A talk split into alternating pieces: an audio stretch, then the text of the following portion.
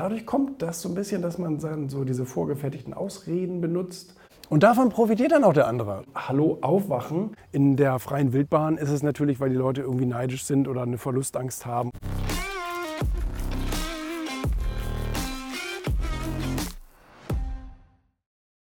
Jedenfalls ähm, äh, hat jetzt langsam aber mein Mitleid auch ein Ende, weil jetzt müssen die äh, lieben Herren und Damen Gastronomen auch aus ihrem Dornröschenschlaf wieder erwachen.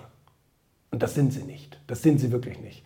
Und jetzt langsam wird es Zeit, dass die auch mal wieder ein bisschen, äh, ein bisschen merken, hallo, aufwachen, äh, du musst jetzt auch wieder ran an die Buletten. Und ich habe das gestern gerade in Köln wieder erlebt. Ich werde jetzt mal äh, da mein, mein Lieblingshotel nicht sagen. Äh, einige werden es wissen. Und ähm, äh, schön am Rhein und ein äh, bekanntes Luxushotel. Und ähm, da bin ich dann gestern aufgeschlagen, weil ich gestern Termine hatte in Köln und ähm, habe gesagt, Hallöchen, ihr Lieben, ich habe viel Hunger mitgebracht. Was gibt es denn Leckeres zu essen? Und nein, gibt äh, nichts. wir sind noch nicht wieder geöffnet in der Gastronomie. Wir haben das Restaurant noch nicht wieder geöffnet. Ich sage, welchen, welchen Sinn macht das denn? Ja, es ist noch nicht wieder die Nachfrage da. Und dann habe ich gefragt, ja, und wie soll die Nachfrage entstehen, wenn ihr das Restaurant geschlossen habt? Die Logik äh, habe ich noch nicht so ganz verstanden. Und dann versuchte er sich da irgendwie rauszureden, äh, dass sie den Eindruck haben, dass es noch nicht wieder so weit ist und so weiter. Aber die Restaurants vor dem Hotel, die hätten ja geöffnet, da kann man ja hingehen. Und die waren rappellvoll. Ja. Und äh, dann habe ich so gedacht, sag mal, wollt ihr, also wirklich, entweder ihr versucht da euch gerade irgendwie eine Insolvenz auszudenken oder irgend sowas, oder ihr seid wirklich vollkommen bescheuert.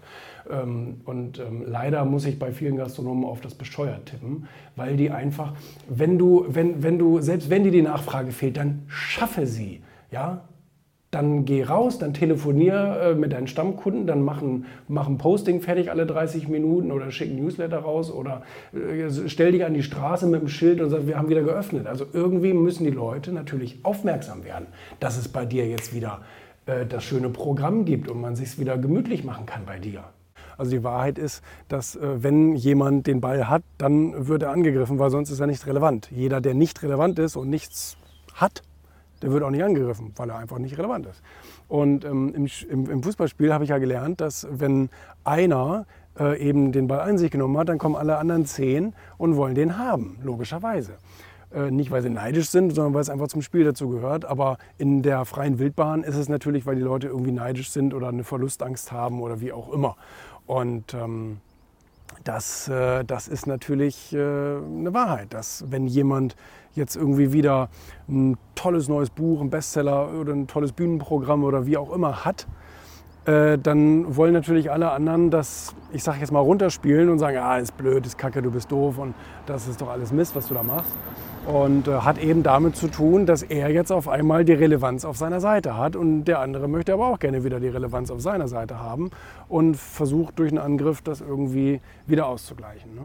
Es ist gar nicht immer ein individueller Prozess, der bei jedem Problem, was dir begegnet, gestartet wird und du machst dir tatsächlich darüber Gedanken, warum das jetzt gerade nicht funktioniert, sondern es ist so eine natürliche Abwehrreaktion. Und weißt du wofür? Eine natürliche Abwehrreaktion gegen Veränderung. Meistens. Meistens haben wir Ausreden, wenn es darum geht, etwas zu verändern.